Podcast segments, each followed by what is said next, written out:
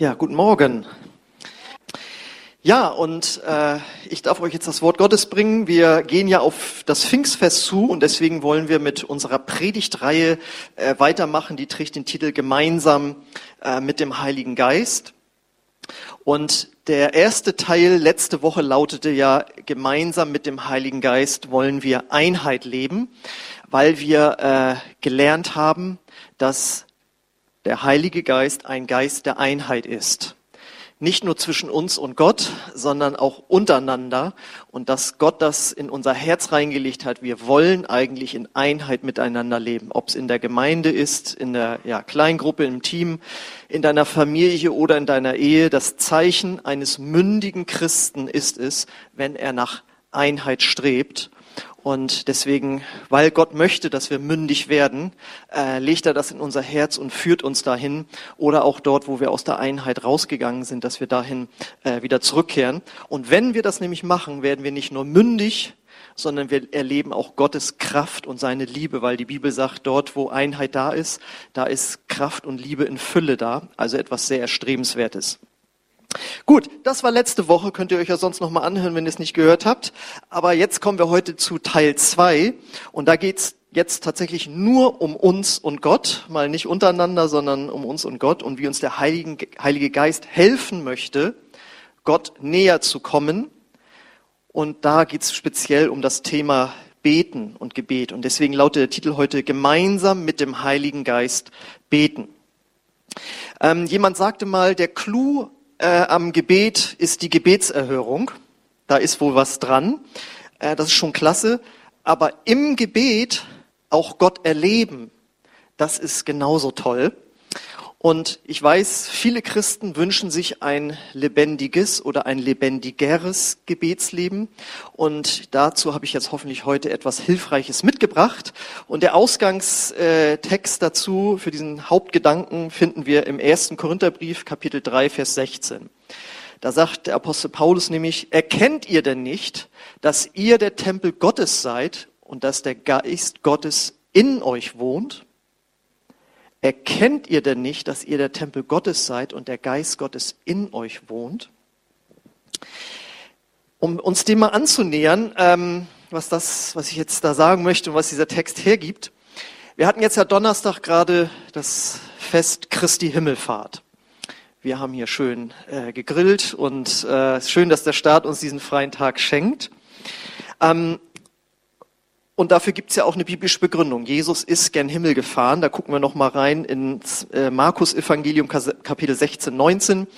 Da heißt es nämlich, nachdem Jesus der Herr zu ihnen gesprochen hatte, wurde er in den Himmel aufgenommen und setzte sich auf den Ehrenplatz an die rechte Seite Gottes. Also Jesus ist gern Himmel gefahren, sitzt dort jetzt zur Rechten Gottes des Vaters. Und meine Frage an dich, an euch ist, wo ist der Himmel eigentlich? Er wurde hinaufgehoben in den Himmel. Dass das nicht der sichtbare blaue Himmel sein kann, das ist klar, sonst würden wir ihn da ja irgendwo sitzen sehen. Das ist also nicht im Englischen Sky, sondern äh, der Heaven. Wo ist der? Und da muss ich euch ganz klar sagen, das können wir nicht hundertprozentig genau sagen. Es ist öfter in der Bibel von droben, von oben irgendwie die Rede, dass da der Himmel ist.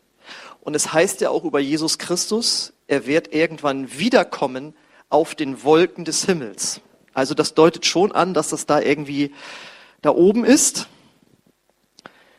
Oder ist das mit dem Himmel vielleicht so wie so eine Parallelwelt, das gibt's ja aus Comics und Science-Fiction-Filmen, ja, dass der Himmel quasi hier daneben ist ja, es heißt in der Apostelgeschichte, äh, Gott ist nicht ferne von uns. Die Luther-Übersetzung sagt, in ihm leben und weben wir. Ja, etwas altmodische Formulierung. Das hört sich wieder irgendwie so an, als wenn der Himmel um uns rum ist, nur in einer anderen Dimension. Ich habe das nochmal so ein bisschen nachgeforscht. Also es überwiegt schon die Darstellung, dass er doch irgendwo oben im Himmel ist. Man, äh, die Bibel sagt ja, es gibt drei Himmel den ersten Himmel, den wir sehen können, der zweite Himmel, wahrscheinlich dort, wo alle finsteren Mächte sind, und dann der dritte Himmel, wo Gott wohnt. Ist auch so eine, sag ich mal, theologische Theorie. Aber ähm, wir finden das ja schon. Wenn Jesus betet, hieß es also, dass er Gott dankte, also den Kopf hob und äh, dass Gott darlegte, den Kopf nach oben. In der Bibel heißt es, wir heben unsere Hände auf zu dir. Das deutet ja an, dass er irgendwo da oben ist. Ähm, erhebt eure Häupter, von da wird er kommen. Oder manche sagen ja auch, wenn sie frustriert sind von ihrem Gebetslegen, meine Gebete gehen bis, nur bis zur Decke. Aber es scheint irgendwie so zu sein, dass er doch irgendwie da oben irgendwo ist. Und worauf ich jetzt unseren Blick neu lenken möchte, ist, dass Gott ja auch in uns ist. Denn der Ausgangsvers sagt es ja, erkennt ihr denn nicht, dass ihr der Tempel Gottes seid und der Geist Gottes in euch wohnt?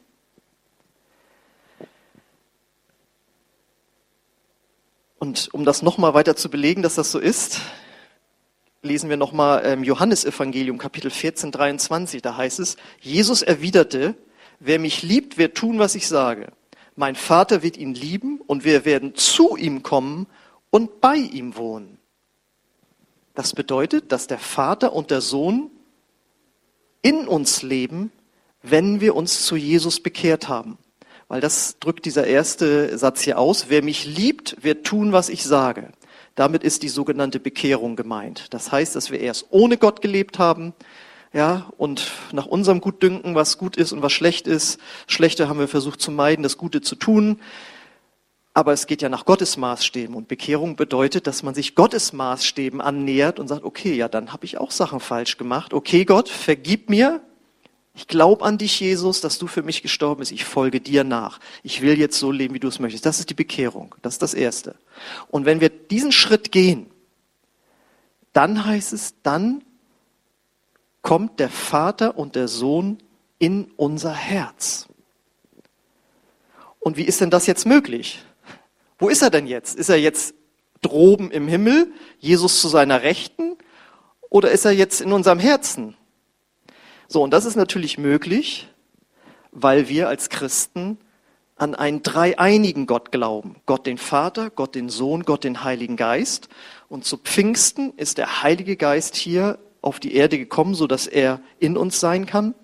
Und dadurch ist es möglich, dass Gott gleichzeitig in uns sein kann durch seinen Heiligen Geist, aber auch gleichzeitig im Himmel sein kann, der Vater und der Sohn zu seiner Rechten.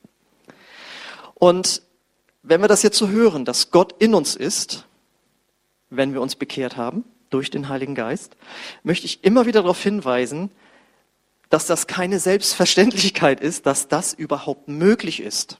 Denn wer das Alte Testament mal ein bisschen gelesen hat, der sieht ja, da sind ja die ganzen Vorschriften, Opfervorschriften, Reinigungsvorschriften, ja, wo Gott sagt, dem Volk Israel versucht hat deutlich zu machen, ich bin heilig und ihr seid es nicht. Und das merkt ihr daran. Ich habe hier die ganzen Gesetze und wenn ihr mich zu mir kommen wollt, müsst ihr erst Tieropfer bringen und müsst euch reinigen und ganz viele Vorschriften einhalten, um überhaupt in meine Nähe zu kommen. Und damals war seine Gegenwart ja in der sogenannten Stiftshütte, mit der die Israeliten umhergezogen sind. Und da gab es ein Allerheiligstes. Und da durfte nur einmal im Jahr der hohe Priester rein, weil das viel zu gefährlich war, aufgrund dessen, dass alle Israeliten und auch wir Menschen eben sündige Menschen sind und nicht heilig sind, überhaupt Gott so nahe zu kommen. Und jetzt heißt es auf einmal, Gott ist in uns, ist uns auf einmal so nah. Wie kann denn das gehen? Und das geht nur, weil das Blut von Jesus, das für unsere Sünden vergossen wurde, uns sozusagen schützt vor dem Zorn Gottes, vor der Heiligkeit Gottes, uns möglich macht, dass wir unheiligen Menschen eigentlich mit dem heiligen Gott zusammen sein können, dass wir auf einmal heilig gemacht werden.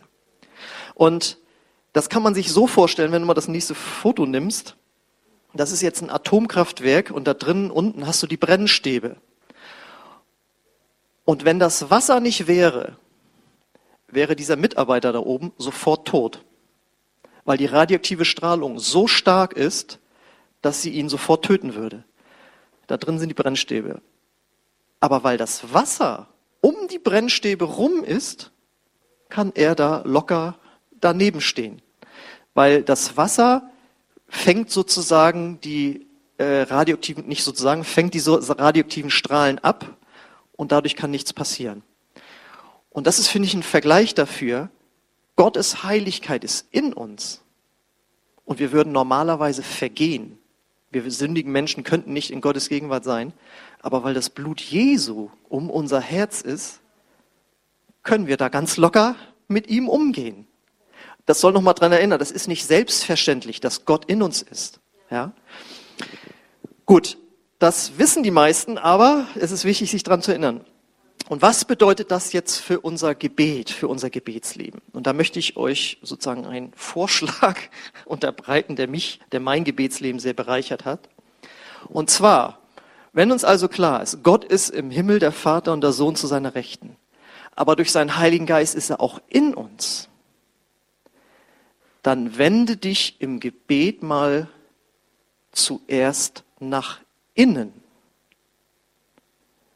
Wende dich im Gebet nach innen an Gott, der in dir ist.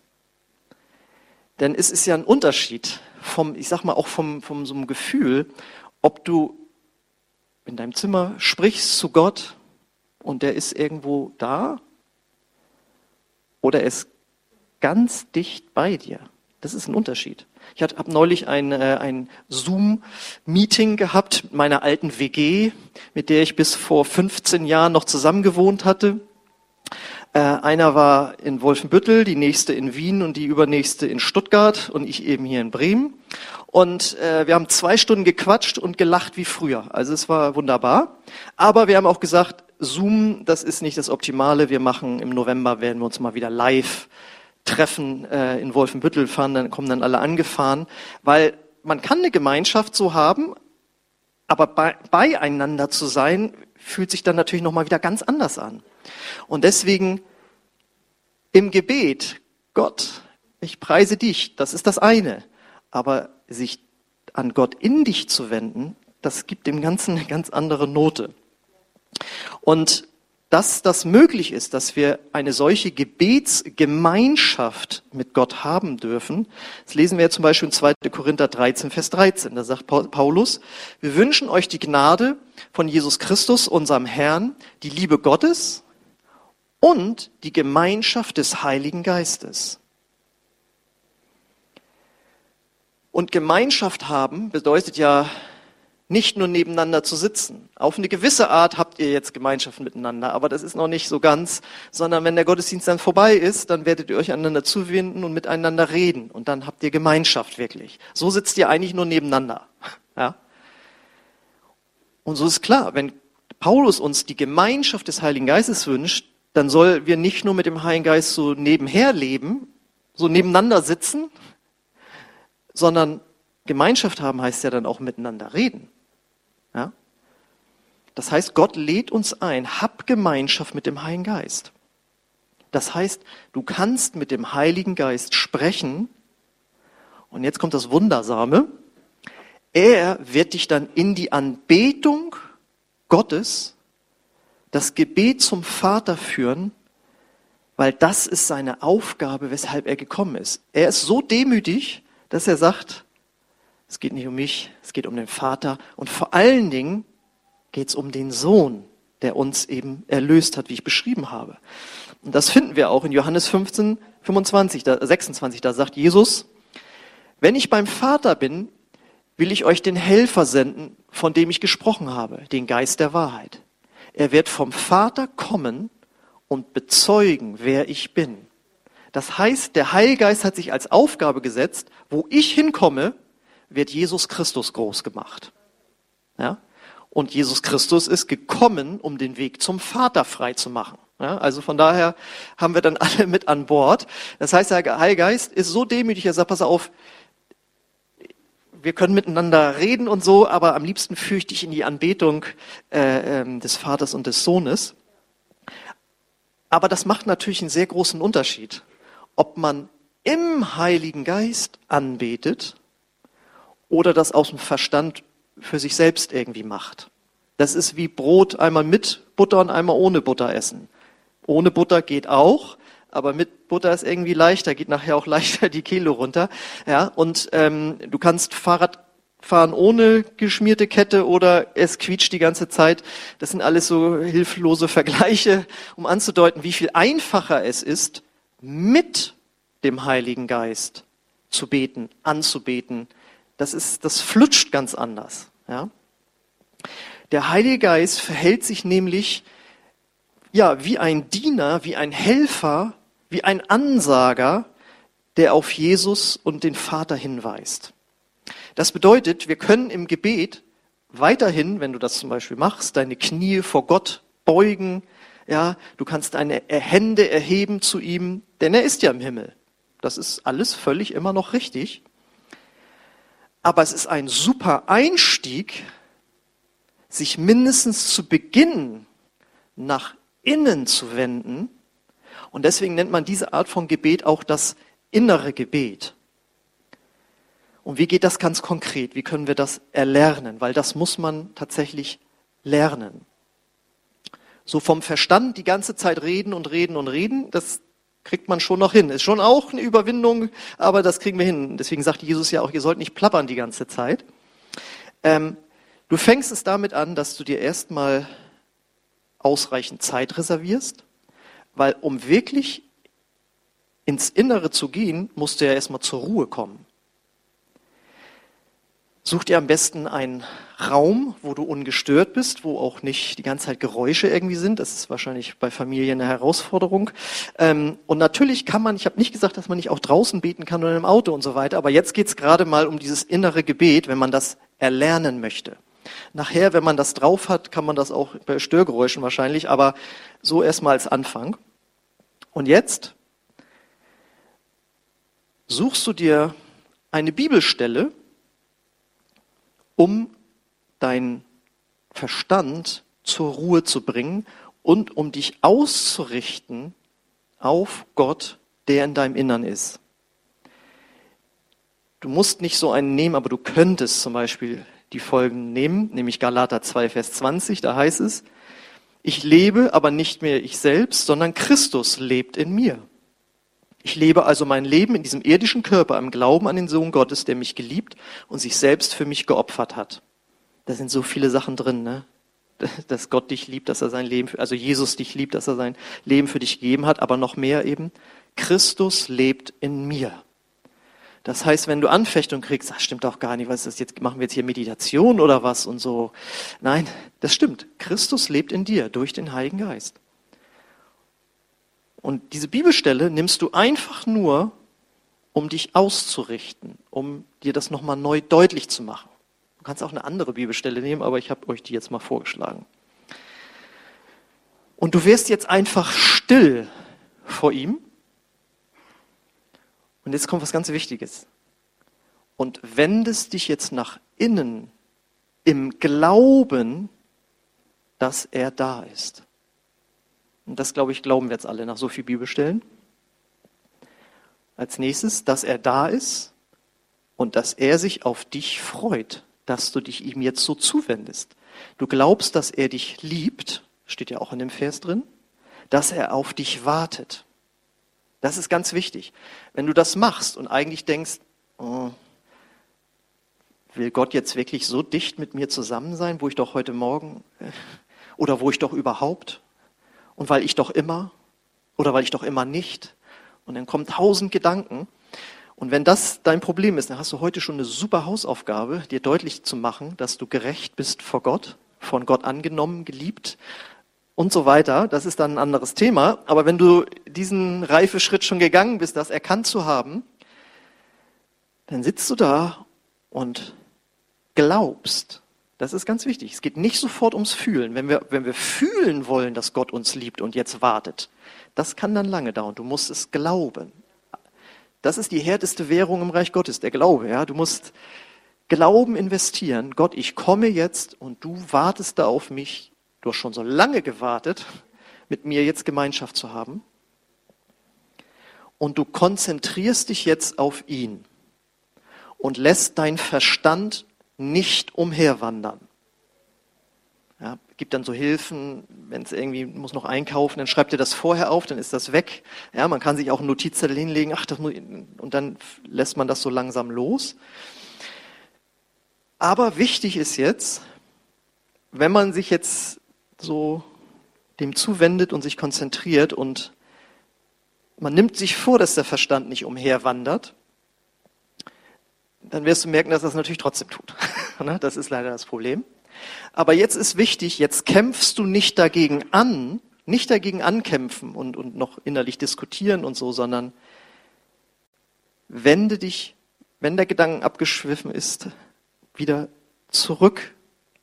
Sieh wieder auf Gott. Wende dich wieder Gott zu. Und wenn du das übst, wirst du das einfach besser hinbekommen, ja? Und glaube, dass er dir jetzt da begegnet. Das ist jetzt das Entscheidende. Ah, ich weiß immer noch nicht. Für diese Begegnung ist Jesus gestorben.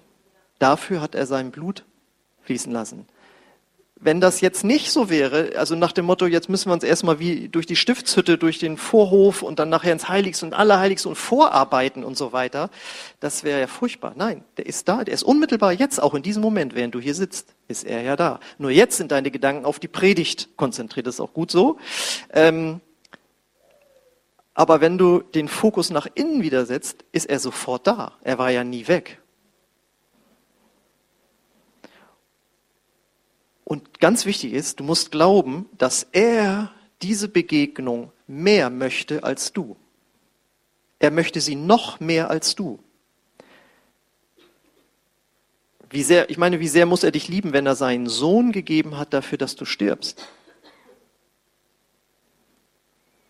Wir haben jetzt diese schreckliche Amoklauf-Massaker da in Amerika gehört, Kinder in der Grundschule und so weiter furchtbar, kann man sich gar nicht angucken oder anhören irgendwie so.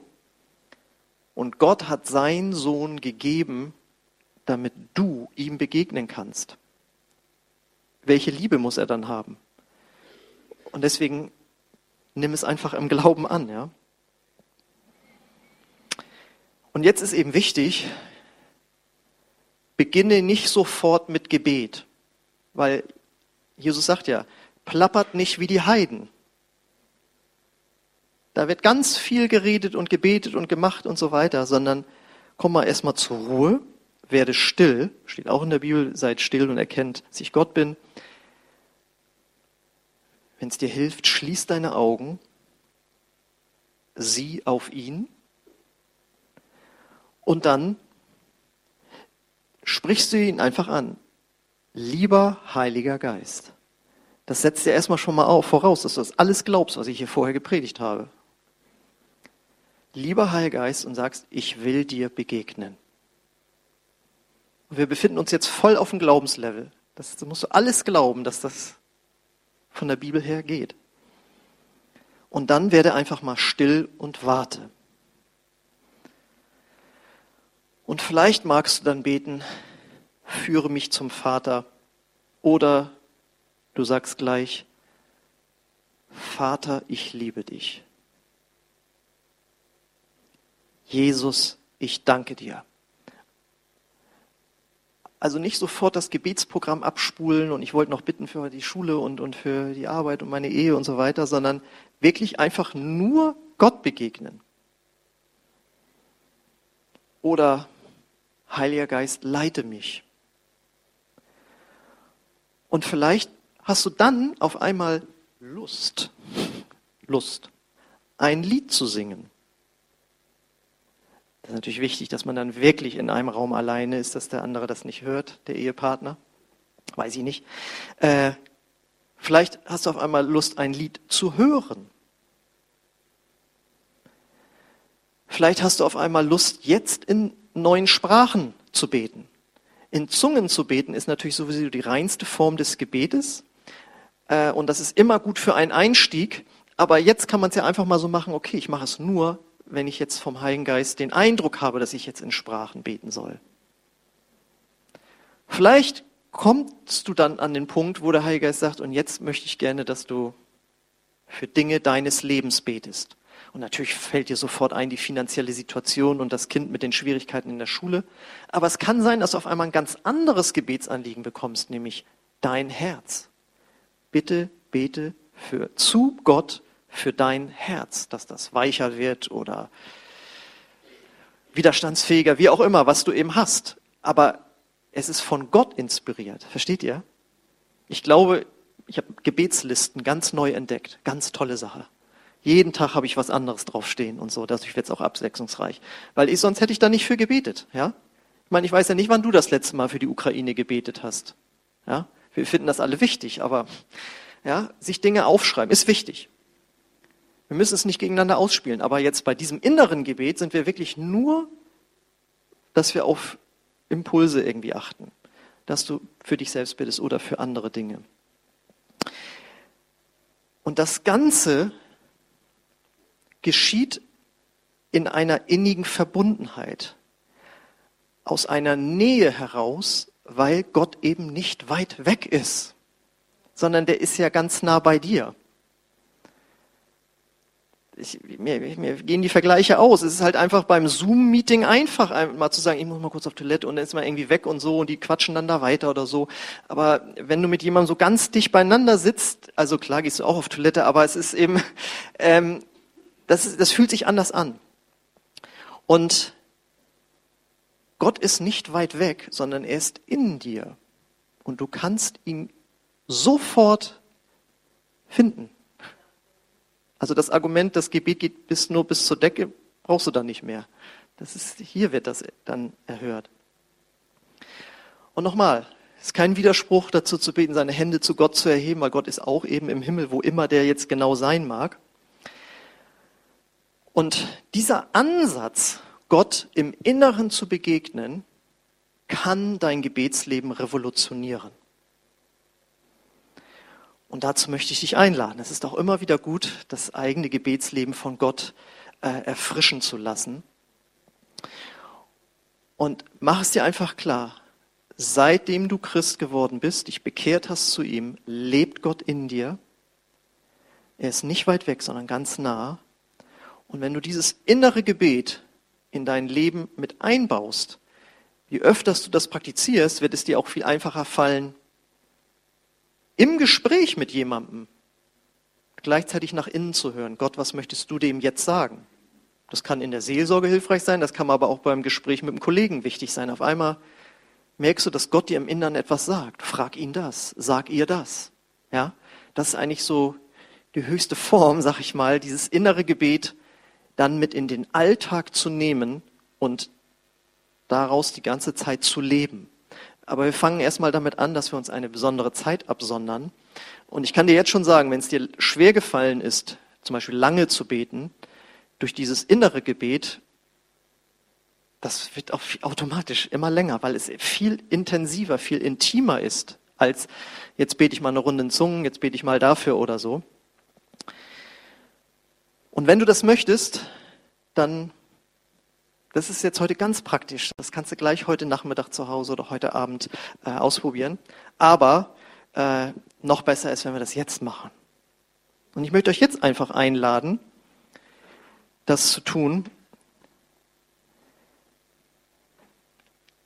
indem wir jetzt einfach still werden. Wir werden gleich erst noch ein Lied singen, aber ich lade euch ein, jetzt mal da schon praktisch zu werden. Ich werde jetzt einfach mal gleich für euch, für uns beten, den Heiligen Geist einladen, für euch beten, dort, wo es euch vielleicht jetzt schwerfällt, noch, weil viele Sorgen da sind, andere ablenkende Gedanken, dass Gott dir einfach hilft. Und nochmal, es geht nicht zuerst irgendwie um ein Gefühl. Ja? Das kann auch kommen. Wir gehen da erstmal im Glauben rein. Ja, Vater, wir danken dir dafür, dass du uns Jesus gegeben hast, der den Weg frei gemacht hat in das Allerheiligste und dass wir dir begegnen können. Und zwar im Hier und Jetzt in unserem Inneren. Wir danken dir, dass du uns deinen Heiligen Geist gegeben hast, der in uns wohnt, der in uns lebt. Und Heiliger Geist, wir danken dir, Herr, dass du in uns bist und dass du darauf nur wartest, dass wir gemeinsam mit dir beten. dass wir uns von dir führen lassen, dass die ja, Liebe Gottes spürbar wird, wie auch immer du das für uns vorgesehen hast. Und wir bringen jetzt unsere ganzen Gedanken unter dein Gehorsam. Und wir befehlen allen Mächten, die uns ja, irritieren wollen, die uns anfechten wollen, wir gebieten euch zu schweigen in dem Namen von Jesus. Und wir öffnen unseren Geist für dein Reden, Heiliger Geist. Komm, Heiliger Geist, und nimm du uns an die Hand. Wir wollen einfach dir begegnen. Und ich lade dich ein, dort wo du jetzt sitzt, dass du einfach in so eine eigene innere Zwiesprache mit dem Heiligen Geist gehst und ihm deine Liebe ausdrückst und dass du seine Hilfe möchtest im Gebet und in der Veränderung deines ganzen Wesens und dass du in seiner Kraft dich dann an den Vater und an den Sohn wendest, wie immer du dich geführt fühlst. Ich lade dich ein, das einfach jetzt zu machen.